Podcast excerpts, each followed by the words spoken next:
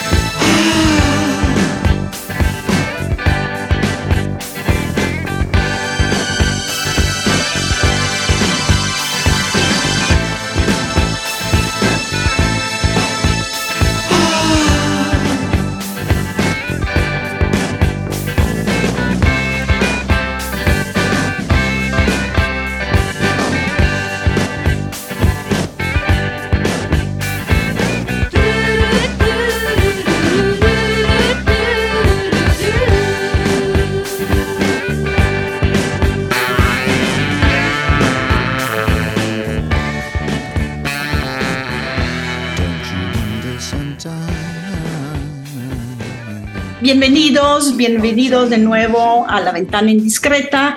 Hoy nos vamos un poco de viaje, los vamos a llevar de viaje primero al próximo cine, a las salas de cine, para que otra vez tengan esa experiencia de estar en medio de otras personas que usted no conoce para ver una película y compartir con ellos la reacción. Y después nos viajamos a Irlanda con una película que está teniendo mucho éxito, Globo, seguramente va a estar en los Oscars también. Y después nos vamos a Nueva York, a Queens, para terminar el viaje de la ventana indiscreta hoy. Es chistoso decir viaje pero sí ventana para mí tiene mucho que ver con el viaje en tren, no solo porque me encantan los trenes, sino que también el tren tiene ventana y ahí vemos frente a la ventana pasar el mundo. Y aunque estemos en el tren y haya gente que duerma o haya gente que coma, pero sí normalmente está uno viendo el tren y la ventana como si fuera una eh, ventana como si fuera una pantalla hacia otros mundos que pasan frente a nuestros ojos, nos llenan de curiosidad, nos llenan de tensión, nos llenan de historias de la gente y de todo lo que vemos pasar. Bueno, Amorabi, ya empecé platicando por qué la ventana y la ventana indiscreta y qué tiene que ver con los trenes. ¿Cómo estás hoy? ¿Todo bien? Hola, María, y todos los que nos escuchan, todo eso, todo eso que tú dices eh, provoca el cine, ¿verdad? Provocan las películas. Y por eso, bueno, finalmente las películas es como asomarse a estas, a estas ventanas en donde nos asomamos a la vida de otras personas, también un poco para comprender la de nosotros. Eh, todo bien, estuve yendo al cine a ver The Fablemans finalmente, porque, bueno, había una función de como para público, para audiencia y, para prensa.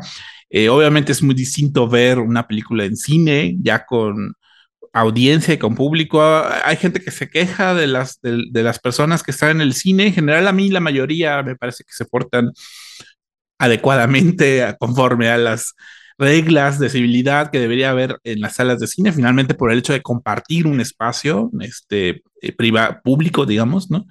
Em, pero, pero lo que me gustó más que verla en la gran pantalla, porque eso es lo que regularmente la gente dice, es haberla visto con la audiencia, pues porque reacciona a, los momentos más eh, interesantes de la película y esas reacciones y esas respuestas que a veces tiene la audiencia frente a los momentos, digamos, más climáticos de la película, eso te da cuenta por una parte, pues que efectivamente hay, hay una construcción de suspenso muy interesante en esa película, The Fablemans, la película de Steven Spielberg, eh, o que finalmente también, eh, pues, eh, evoca, digamos, a la memoria, al conocimiento, a la historia de los espectadores sobre la filmografía de Spielberg, ¿no? O sea, como decir, claro, esto me recuerda a tal película, ¿no? O el momento en donde él descubre que está en la oficina de John Ford, ¿no? Y entonces de pronto la música es es un western, los carteles del cine, la nostalgia de, del trabajo de los estudios de cine de aquella época, de aquellos años, de la década de los 60, pues obviamente eso, la respuesta que tiene la audiencia a veces simplemente con, con no, no me refiero a, una respuesta hablada, sino una respuesta, digamos, de emociones que, que se despiertan en, en, la proyección, pues eso te habla, pues, dónde está eh, como un, director como Spielberg, con muchos años, si, sigue teniendo esa, esa capacidad de mover al público, ¿no? Y eso creo que es lo interesante de, de ver, de, de, ir a una sala, pues.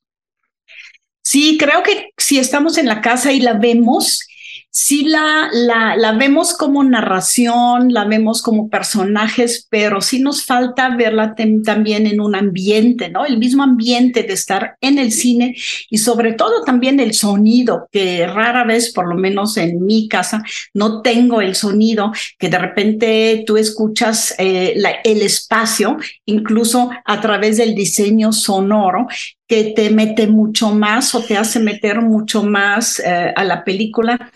Y en, Los Fableman yo creo que la hizo Spielberg para, a lo mejor diríamos la gran pantalla, pero diría yo más bien la percepción espacio temporal que tiene uno en el cine. A mí me pasa algo con el, streaming, a veces me cuesta trabajo fijarme mucho en el montaje, en los cambios, por ejemplo, me imagino que en el Fableman lo que es la intimidad uh, de la familia, donde pasan cosas, donde uno descubre a través de la cámara y el ojo de Spielberg también secretos de la familia y lo que son um, escenas en la playa o una competencia deportiva que tiene mucho, mucha gente. Es ese tipo de cambios en el ritmo y en el estilo y en el ambiente no se siente ya en una pantalla de televisión. No sé si estás de acuerdo conmigo. Y creo que para Fableman es justo de lo que vive la película, de ese cambio de ritmos y cambio de lo íntimo a lo público, ¿no? Y eso seguramente se siente más en el cine. También, también se siente, por ejemplo, el tipo de cámara con que está hecha, ¿no? Hay algunas escenas en, los Fableman que está filmada en, en 8, en 16 milímetros, que da una, una percepción de la imagen mucho más granulada y como más a la antigua, digamos, más, menos, con, con menos, digamos, eh, limpieza, digamos, de la imagen. Eh, y entonces eso te dice, bueno, es que eso quizás es porque lo que estamos viendo es lo que está filmando el personaje eh, del, del, chico que supone que es Spielberg, ¿no? Eh, y entonces ya eh, a, partir del contraste de, del tipo de imagen que maneja y el tipo de cámara que se maneja, te puedes dar cuenta qué es quizás lo real de ese personaje o lo que él se está imaginando, está filmando con su cámara, ¿no? Entonces a partir de esas sutilezas y de esos detalles con la imagen, te puedes dar cuenta, digamos, de, de, de, la repercusión emocional que está viviendo el personaje. Y eso en una, en una pantalla mucho más grande es mucho más perceptible.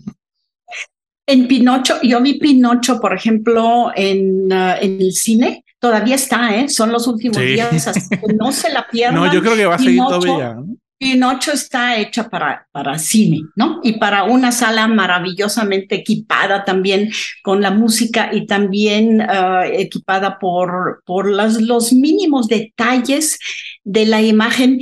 Y sí hay cosas que, por ejemplo, de, de repente vi, eh, cuando ya la vi después en, en, ya en mi casa, dije, no, aquí no se ve, no se ve, por ejemplo, toda la escena de, de la muerte con los, este, con los ataúdes alrededor, eh, esa cosa azul, ese movimiento que, que, llena todo el espacio de una hada también, que es transparente, eh, eso ya no se ve en una, en una pantalla de televisión, aunque tengas una buenísima pantalla, pero no es la manera de cómo sientes, sobre todo el, la animación también de stop motion, que es animación física de muñecos y de objetos y de todo tipo eh, de... Sí, de objetos eh, que toman vida frente, a ti, finalmente eso sí se nota mucho más, mucho mejor en el cine con, la, em, con los detalles y el sonido que tiene que, tiene que tener. Sí, me sorprende que, que siga en cine, ¿no? Es, eh, digo, obviamente, pues tiene el peso de que es una película dirigida por un, un tapatío, probablemente y además que va a estar premiada en muchos, muchos lados, ¿no? Este, eh, eh, esta semana tuvimos las buenas noticias de que las nominaron a los BAFTA, a Mejor Película Animada, y luego las nominaron a los premios Annie, que son como los premios de animación que están, eh, que los eligen y los premian como personas que están especializados en animación y que están en la industria de la animación, a diferencia de los Oscars, que son quienes premian, pues son de todos, ¿no? también hay otras personas de otros ámbitos también votando por esa categoría. Entonces, obviamente, saber que los mismos, eh, el mismo gremio de gente de animación está interesado en que Pinocchio eh, tenga esos reconocimientos, bueno, habla, habla muy bien de la película. Y, y qué bueno que sigue en cartelera, ¿no? Este, igual como Avatar, que va a ser otra película que también va a seguir meses en cartelera. Eh, y eso, pues esos fenómenos luego son muy, muy, muy interesantes como de presenciar, atestiguar, sobre todo porque hay muchas películas que mucho duran una semana y dos semanas. Luego es muy difícil andar persiguiendo los horarios en las salas de cine. Claro. También le queremos este, pues, eh, aconsejar de que vea en el cine Ruido, una película de Natalia Beristain, que es sobre una, está hecha con la actuación de su madre este, que hace también el papel de una madre que busca a su hija desaparecida en la película y mezcla eh, actores profesionales con mujeres buscadoras reales, ¿no? Uh, Natalia Beristain creo que es en ese momento una de, de, las de veras más importantes realizadoras que tenemos en México. Y me pregunto cómo en cine también se verá After Sun de Charlotte Wells, una película más bien experimental que me da este, muchas ganas ir a ver para ver cómo se ve en el cine.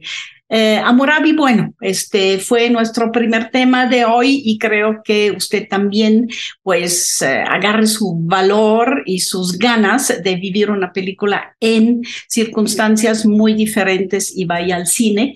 Nos despedimos, si te parece bien, si les parece bien, con David Bowie, Sound and Vision. Finalmente de eso trata el cine, de sonido y de ver, de mirar, de visión.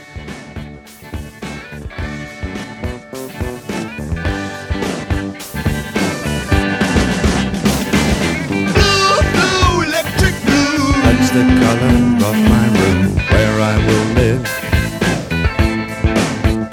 Blue, blue. Blinds drawn all day. Nothing to read, nothing to say. Blue, blue. I will sit right down, waiting for the gift of sound and vision.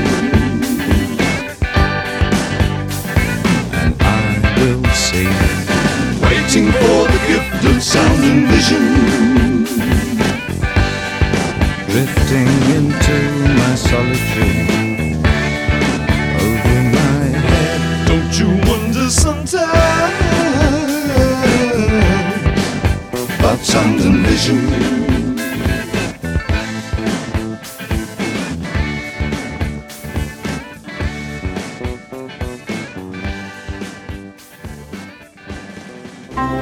Seguimos hablando de cine en la ventana indiscreta.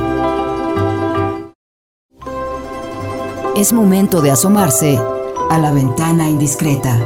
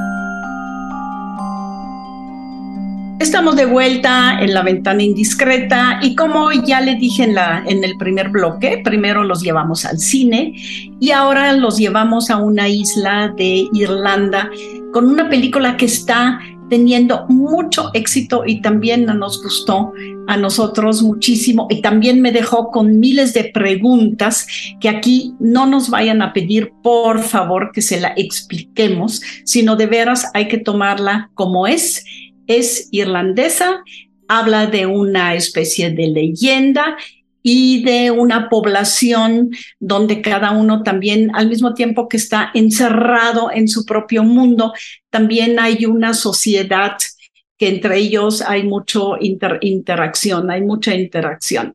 El título en inglés es The Banshees of Inisherin es en español es Los Espíritus de la Isla. Está bien que no pongan el nombre porque aquí en México no nos diría mucho los, los ingleses, los escoceses y los irlandeses. Sí saben a lo que se refiere, aunque la película la arma como lugar, como espacio, como isla ficticia con personajes también ficticios.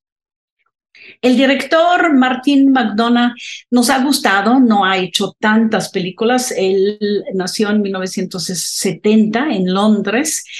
Eh, le conocemos Escondidos en Brujas, le conocemos Siete Psicópatas y la última, Tres Anuncios en las Afueras, una película que hizo en Estados Unidos con Francis McDormand acerca de una madre que reta a las autoridades para que por fin hagan justicia con eh, algo, que le pasó a su hija. Aquí eh, en Irlanda es otra cosa muy diferente de las otras tres películas, a mí me parece, porque sí, el director Martin McDonald también es dramaturgo, escritor, hace sobre todo obras de teatro y se propuso hacer una trilogía sobre islas que él ha visitado o donde estuvo pasando los veranos de su niñez. Una de las islas era Islandia, la otra eh, no me acuerdo bien, y luego la tercera eh, de esa trilogía es Irlanda, eh, que ah, él tradujo en esa película con los espíritus que encontró en esa isla de Irlanda. Amurabi, a ti también te encantó, te capturó, te atrapó la película. Es una película que ya la vi dos, tres veces, creo que van tres, y cada vez le encuentro cosas nuevas, aunque es muy rara la historia, los personajes y finalmente todo lo que cuenta también, pero nos atrapa. Sí, decir que, que, con que me encantó te refieres a una película que me ha hecho reír y que me, ha, que me haya espantado de manera por igual. Sí, quizás sí me gustó mucho, porque creo que me, me parece claro que, que, lo que tiene este director Martin eh, McDonagh es esa capacidad de ver, digamos, lo patético en situaciones muy trágicas, pero también lo trágico en situaciones muy cómicas, ¿no? Y esa, esa esa manera de, encontrar esa dualidad, ¿no? Este, me parece, me parece formidable en él. Digo, quizás tiene pocas películas, pero entiendo que tiene una trayectoria más o menos amplia como dramaturgo, como director teatral, y se nota mucho en su cine, ¿no? Creo que yo incluso por momentos decía, es que esto es casi como una obra de teatro, ¿no? En el sentido de que hay, muchos diálogos, eh, casi siempre son los diálogos lo que mueve a los personajes, lo que lleva a la acción de los personajes. Sin embargo, creo que sí me parece que en, toda la construcción del espacio de la isla, pues está también una mirada cinematográfica eh, muy formidable, ¿no? Eh, los espíritus de la isla, eh, así de manera muy breve como la historia, son, son dos amigos adultos, varones, los dos, viven en una isla de Irlanda, completamente aislados de lo que está pasando afuera, ¿no? O sea, en, en algún momento los personajes no saben cómo va la situación de la guerra civil en Irlanda. Estamos hablando que son los años 20. Y entonces, obviamente, eh, lo, que sucede es que uno de ellos va a visitar a su amigo y de pronto su amigo le rechaza la visita, no le abre la puerta. Cuando él se va al, digamos, al pub, al, bar este, donde todos se reúnen, el, el, hombre que es su amigo se, se para y se va, ¿no? Entonces, finalmente se da cuenta que el que consideraba su mejor amigo simplemente de manera muy tajante le dice, ya no me caes bien, ya no quiero saber nada contigo. Y esa separación, esa fractura que hay entre en la relación entre ambos personajes, que parece como de dos niños chiquitos que se pelean, ¿no? Y se pelean por cosas como muy sencillas y muy básicas, pues conlleva unas, una, digamos, como una especie de bola de nieve, una serie de tragedias muy fuertes, ¿no? Ante, ante esa, digamos, esa separación. Pero lo que, lo que vamos entendiendo más bien es, es como la locura que se desata, el, el, el, el espacio, ¿no? Es decir, eh, están en una isla en donde únicamente los personajes siempre ven, conocen, han conocido toda su vida a las mismas personas de siempre, donde están como aislados del mundo y del resto de la sociedad, ¿no? En donde está, hay como una especie de fanatismo muy fuerte alrededor de un montón de supersticiones, en este caso el de, la, de las banshees, ¿no? Estas banshees que anuncian eh, la muerte y la tragedia, ¿no? Y entonces eso, eso lleva la locura a los personajes, son personajes que parecen como, eh, incluso por su manera de hablar, por su manera de expresarse, parecen personajes como muy patéticos y como muy ridículos, pero que al mismo tiempo tienen mucha razón sobre por qué el vínculo social es importante para ellos y más en un contexto como esa isla, ¿no? Entonces, de pronto, esa, esas dualidades me, gustó mucho en la película, ¿no? Este, entre lo de dentro y lo de fuera, entre lo vivo y lo no vivo, entre lo patético y lo inteligente, o entre la tranquilidad que esperan ellos encontrar en la nada que ofrece esa isla, pero también todo lo turbio que está escondido en ese espacio, ¿no? Y eso, entre lo cómico y lo trágico, ¿no? Esa dualidad a mí me gusta muchísimo en la película. Lo que es interesantísimo también es que nos muestra mucho que el aislamiento, vivir en aislamiento, crea como obsesiones, obsesiones de los rituales, ir todos los días a la misma hora a la cantina y pasar tres o cuatro horas en pláticas. En pláticas, ¿qué, qué tipo de pláticas? De eso se trata también, porque entre los dos amigos uno de los momentos y motivos fuertes es cuando se enfrentan, porque uno le dice al otro, no, sí me caías bien y platicábamos bien, pero me aburre tu plática, ya no quiero esa plática. Eh, el más viejo de ellos, hay también aquí una, un, digamos, un polos opuestos de, de, generaciones, uno más joven, que justo es el que le gusta esa plática, la plática vacía, incluso le dicen el small talk, ahí la pequeña plática, y el otro le dice, no, yo ya no, estoy más grande, yo soy ya, ya soy viejo, yo necesito hacer algo que tenga significado, no me basta esa plática que tenemos todos los días, quiero escribir música, quiero tocar mi violín, quiero hacer cosas interesantes y dejar huella cuando yo me vaya. Entonces, salir de esa rutina finalmente para el otro es una tragedia terrible porque le falta esa, ese momento social que tiene todos los días. El mismo rompimiento también eh, el personaje principal, el protagonista, lo tiene con su hermana, y después lo hay también con un chico de la isla que lo sigue mucho, que también es un muchacho con problemas mentales y además de, de, violencia con su padre muy, muy fuertes. Y todo eso sí, como bien dices, tiene que escalar y tiene que llegar a un punto de no retorno para cada uno de los personajes, donde finalmente hay mucha violencia pero no es una violencia de lucha entre ellos, es una violencia que simplemente ya no aguanto mi propia soledad y algo tengo que hacer para salir de ella. Creo que es esa cosa tan básica del ser humano y de nuestra sociedad que lo capta en esa, en esa isla y lo capta en ese esa película el director, que también es el guionista, y lo que nos, este, nos atrapa de la película. Y a mí, me gusta cómo lo expresa con, con, el espacio, con la isla, ¿no? O sea, es una isla que, que es, o sea, geográficamente y topográficamente es muy complicada, ¿no?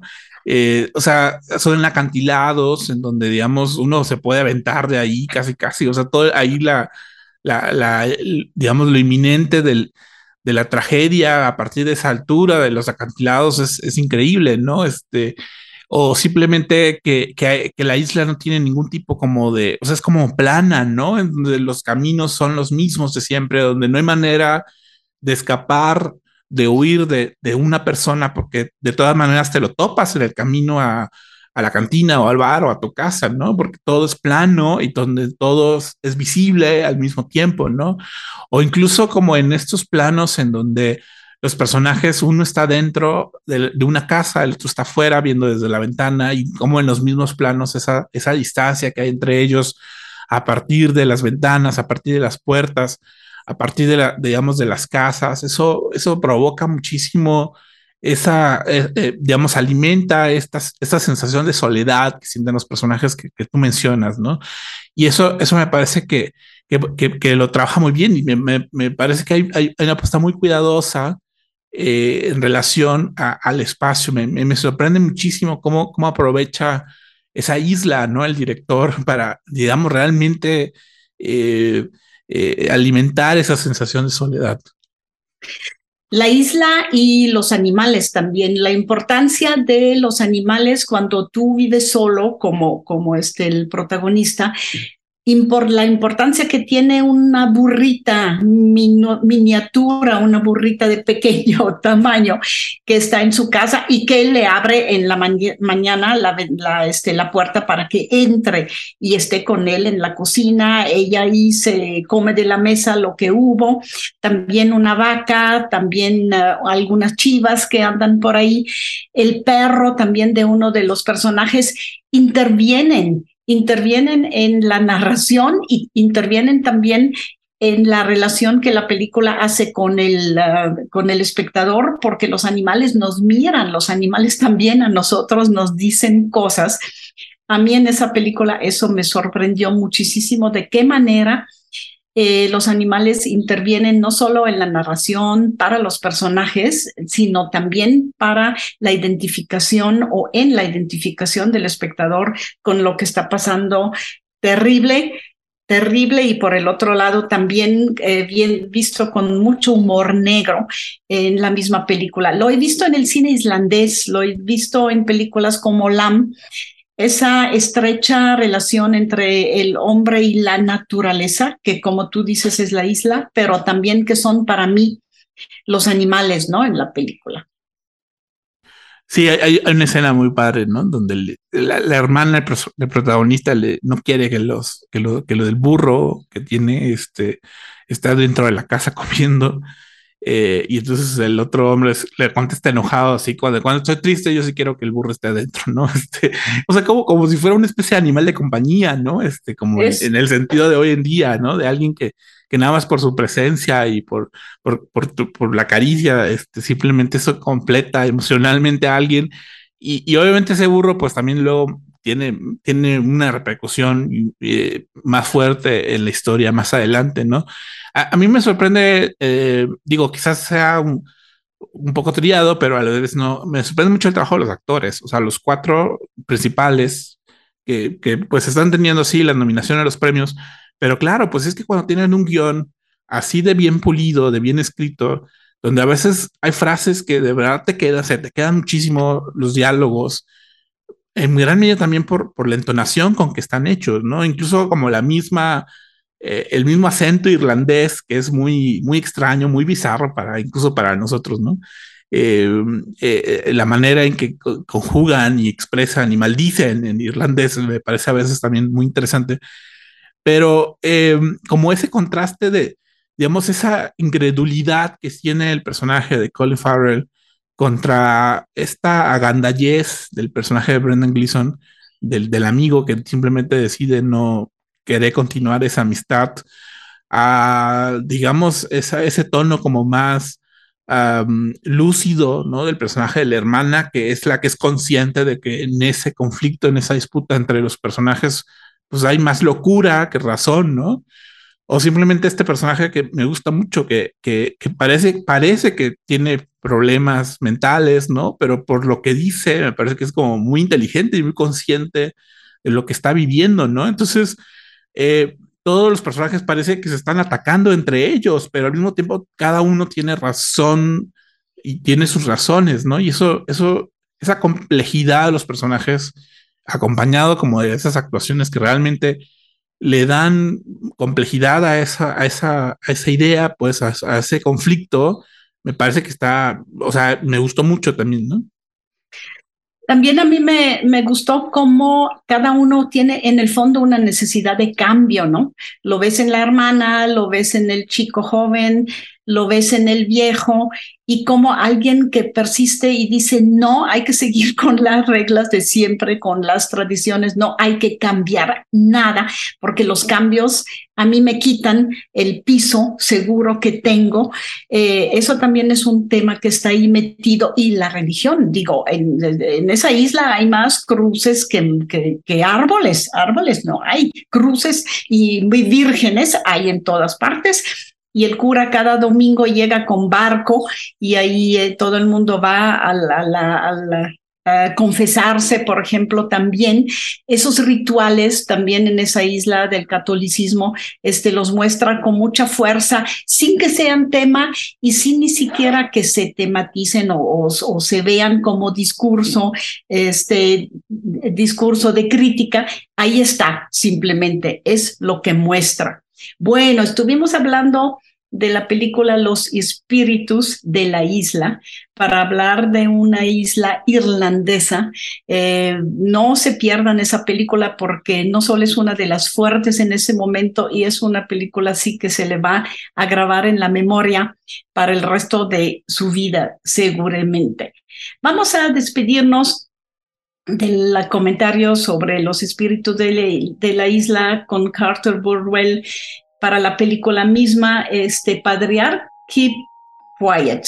Eh, es el hombre, es el nombre del protagonista. Keeps quiet, se queda tranquilo, se queda eh, no se cambia o no se mueve, diría yo, quizás que es el tema de esa este, canción.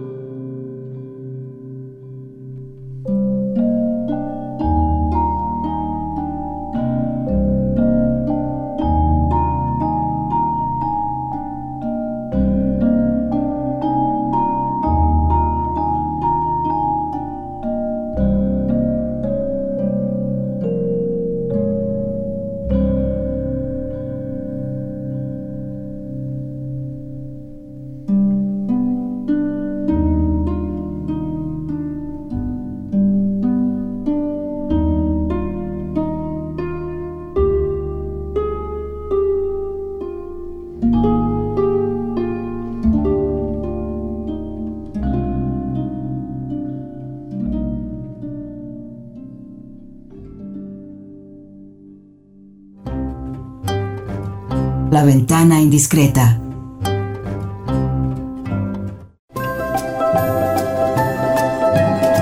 La ventana indiscreta.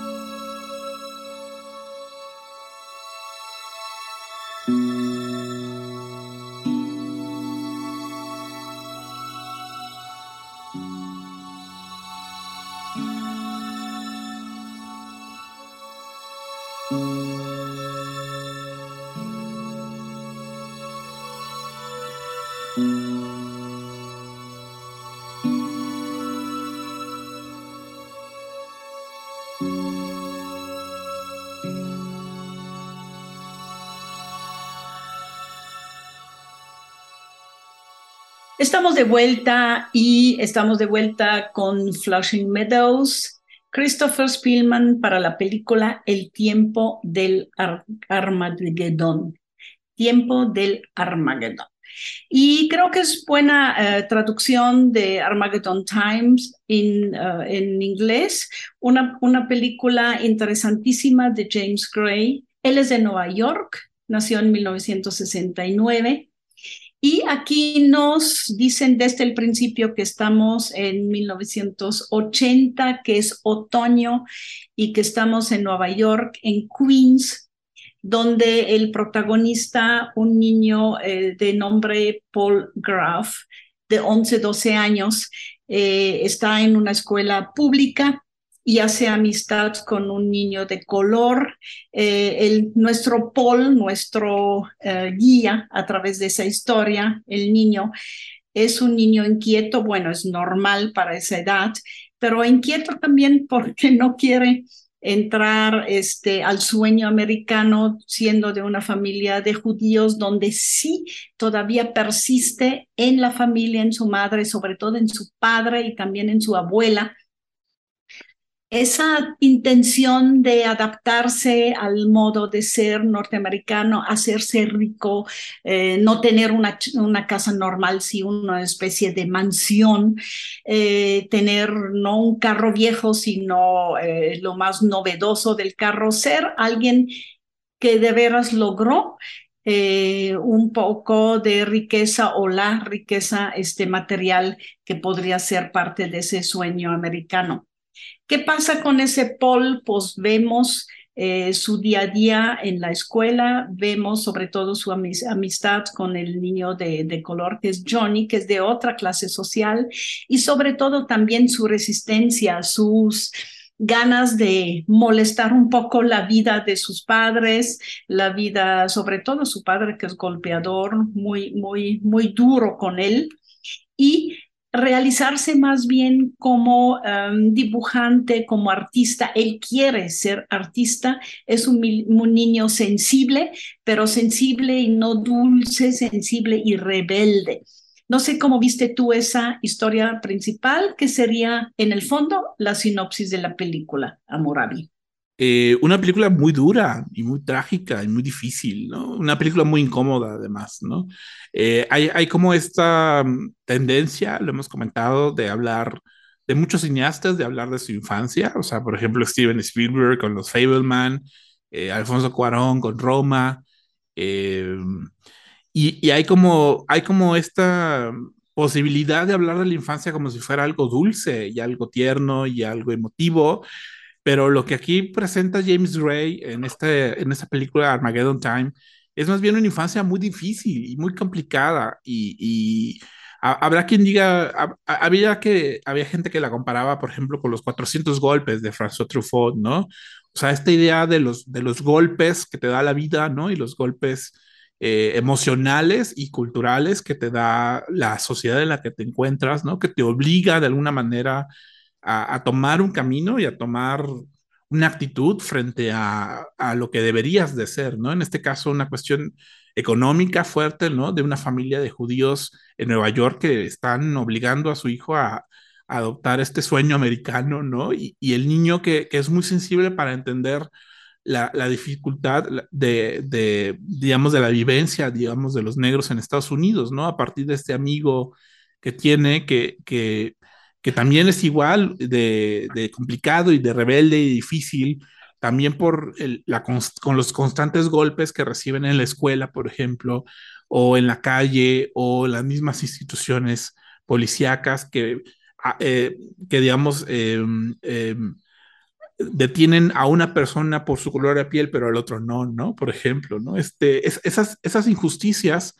y esas desigualdades vistas desde la infancia eh, me parece que, es muy interesante, ¿no? O sea, es, yo creo que es muy interesante cómo un adulto puede entender cuál era como lo, difícil de su infancia, que digamos uno de niño no es capaz de verbalizar por el, desenfado y el malestar que a veces uno siente, pero ya cuando es de uno de adulto y puede como hacer esa mirada hacia atrás y decir era esto, me doy cuenta de esto, este, creo que creo que aquí James Duray lo plantea de manera formidable en esa película. Una película que, a mí me gustó también en el sentido de, de, incomodidad, ¿no? Una película muy incómoda en muchos sentidos. La incomodidad resulta de que en el fondo sí nos hace que nos identifiquemos con ese chico. Por ejemplo, con el grupo eh, escolar van al eh, Museo Guggenheim y entonces eso parece que turismo en Nueva York no, no es turismo en Nueva York. Lo terrible de esa escena es que el niño está atrapado por una, em, por una pintura de Kandinsky y entonces él empieza con su dibujo, es bueno para dibujar, pero cae mal lo que dibuja, empieza a dibujar como Kandinsky y, y medio copia de la memoria lo que vio en el Guggenheim y eso se lo denigran, se lo rompen, no se lo aceptan. Entonces sí muestra muy duro, muy, muy, con mucha dureza cómo puede desde la familia y los padres que ni siquiera se dan cuenta, quieren un niño disciplinado, un niño bueno, un niño que estudie, eh, no se dan cuenta que son duros, brutales, crueles con su hijo y que también al prohibirle de ver, por ejemplo, el chico que realmente con el que él se identifica, el blanco y el otro más este, de color y de otra clase social, le quitan en el fondo lo único que tiene eh, de positivo en su vida, ¿no? Otro punto positivo también es en la familia está lo mismo. Su abuelo materno también es un personaje sensible, consciente de dónde vienen. Él son judíos ucranianos, que los papás del abuelo llegaron a Estados Unidos y él sí le quiere transmitir los valores como la solidaridad, eh, la, la, tradición del humanismo y no meterse en esa lucha competitiva entre personas que en el fondo el papá sufre la mamá sufre. vemos sufrir a todos de la lucha en la que se metieron, pero no hayan, no se, no se encuentran o no encuentran el centro de su vida en la comunidad, las comidas familiares siempre terminan en peleas, Amurabi, ¿sí? Cada vez que se ven con tíos y tías, abuelo y abuelo, empiezan a, y alguien sale y bate la puerta y es un, una continua competencia también de yo me impongo a los demás. Y el chico ahí pues tiene unas estrategias de resistencia muy, muy diferentes, ¿no? Eh, así, así lo veo yo, la leo yo, pero me parece que es una sola parte de la historia. La otra historia es qué tanto vemos del Estados Unidos de los años 80, porque estamos en plena campaña hacia la presidencia de Ronald Reagan. Se ve la televisión todo el tiempo prendida, como esa campaña es sumamente agresiva, que él, por ejemplo, le dice a los que van a votar, y por eso viene, viene al caso también Armagedón, él les dice, como en la Biblia, Armagedón, que es la apocalipsis, si no votan por mí, Estados Unidos no se va a salvar. Estados Unidos blanco, Estados Unidos, em, digamos, exitoso en el mundo, se va a salvar nada más a través de mí y eh, está la apocalipsis ahí, él pinta casi lo apocalipsis en el cielo si no votan por él. Y nosotros lo escuchamos en la tele, no nos importa, no nos importa tanto, lo escuchamos y parece parte del ambiente hasta que hay un cambio drástico y nos tenemos que dar cuenta que la película sí tiene que ver con hoy y nuestra misma actualidad. Y tiene que ver con ese personaje de la actualidad que es Donald Trump, ¿no? Que parece que una coincidencia enorme, ¿no? Que, que el mismo director haya estudiado en la misma escuela que Donald Trump y que haya conocido esa familia, digamos, de, de conservadores blancos del WASP neoyorquino, ¿no? Pero, pero bueno, a mí lo que me entrega es como, como todas las generaciones es que fíjate, cuando la vi la película, la vi al mismo tiempo que Apolo 11 y medio, la película de Richard Linklater. Y en, la película de Linklater alguien menciona, es que todas las generaciones tienen como su visión del Armageddon, pues como del, del fin de los tiempos. Todos tienen una manera distinta de concebir el futuro, que el futuro ya se va a acabar, ¿no? Que el futuro, que es una idea que además está muy repetida en la cultura norteamericana, ¿no? Entonces es muy interesante ver cómo la, llegada de Ronald Reagan a, esa, digamos, a la política, digamos, Estados Unidos, a la presidencia, pero también a la, casa de esa familia judía, ¿no? A través de la televisión, anuncia como si fuera el fin de los tiempos, como si fuera el fin de la inocencia, ¿no? De las cosas, ¿no? Y eso, eso vinculado, obviamente, a, la percepción que hoy tenemos con, Trump, ¿no? Y, del conservadurismo blanco, ¿no? Y del, y, y digamos, del racismo, muy arraigado en Estados Unidos como una manera de sobrevivencia y como una manera de, perpetuar un sistema, ¿no? Entonces, obviamente, también eh, eh, eh, que ese niño esté en, medio de los embates culturales y políticos de una cultura muy específica como la de Estados Unidos, además de Nueva York, ¿no?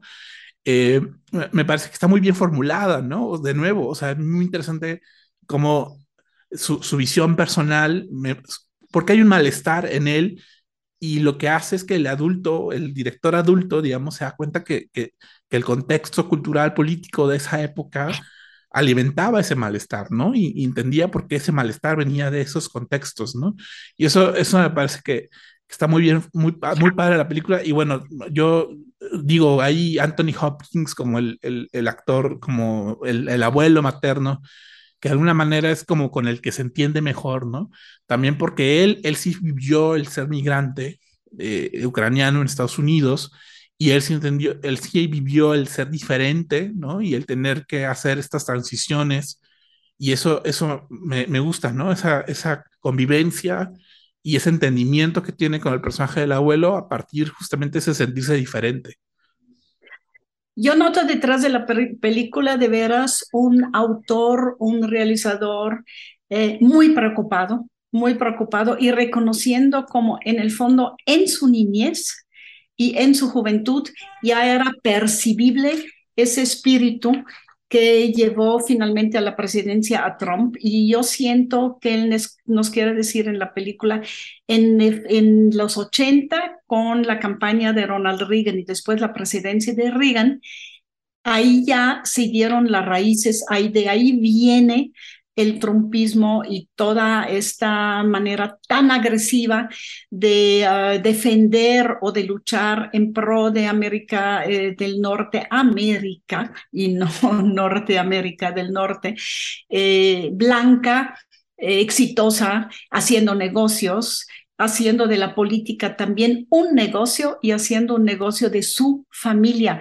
Para mí muy importante es, por ejemplo, y eso pasó en la realidad y está en la película, ese colegio al que llevan de castigo eh, la familia este, del, del, de Paul, es un colegio de la derecha totalmente y es un colegio donde uniforman, disciplinan y aleccionan a los niños de defender su, este, su, su raza, incluso lo dicen blanca, y su ser exitoso en la vida. Vemos, por ejemplo, a la hermana de Donald Trump ahí dar un discurso encendido sobre el éxito, sobre ser exitoso, sobre el individualismo sobre nada que ver con los demás que viven a mi alrededor y para mí eso es la, pues sí, materializado en la película, la preocupación del director de la película. No sé si con eso estarías de acuerdo tú también, Amurabi. Sí, además muy padre porque da pistas para entender otras películas de James Gray, ¿no? Este, Ad Astra, por ejemplo, una película de ciencia ficción, pero que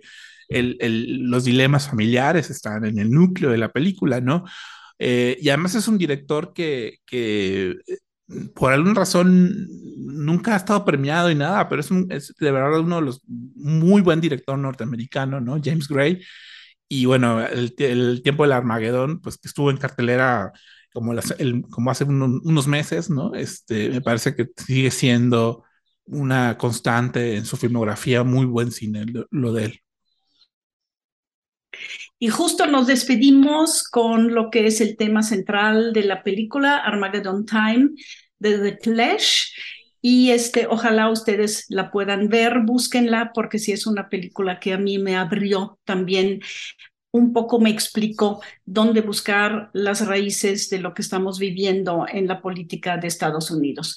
Muchísimas gracias por estar con nosotros, por escuchar nuestros comentarios, por su pasión por saber sobre cine y nos despedimos hasta la semana que viene. Muchas gracias a Murabi, muchas gracias a todos ustedes.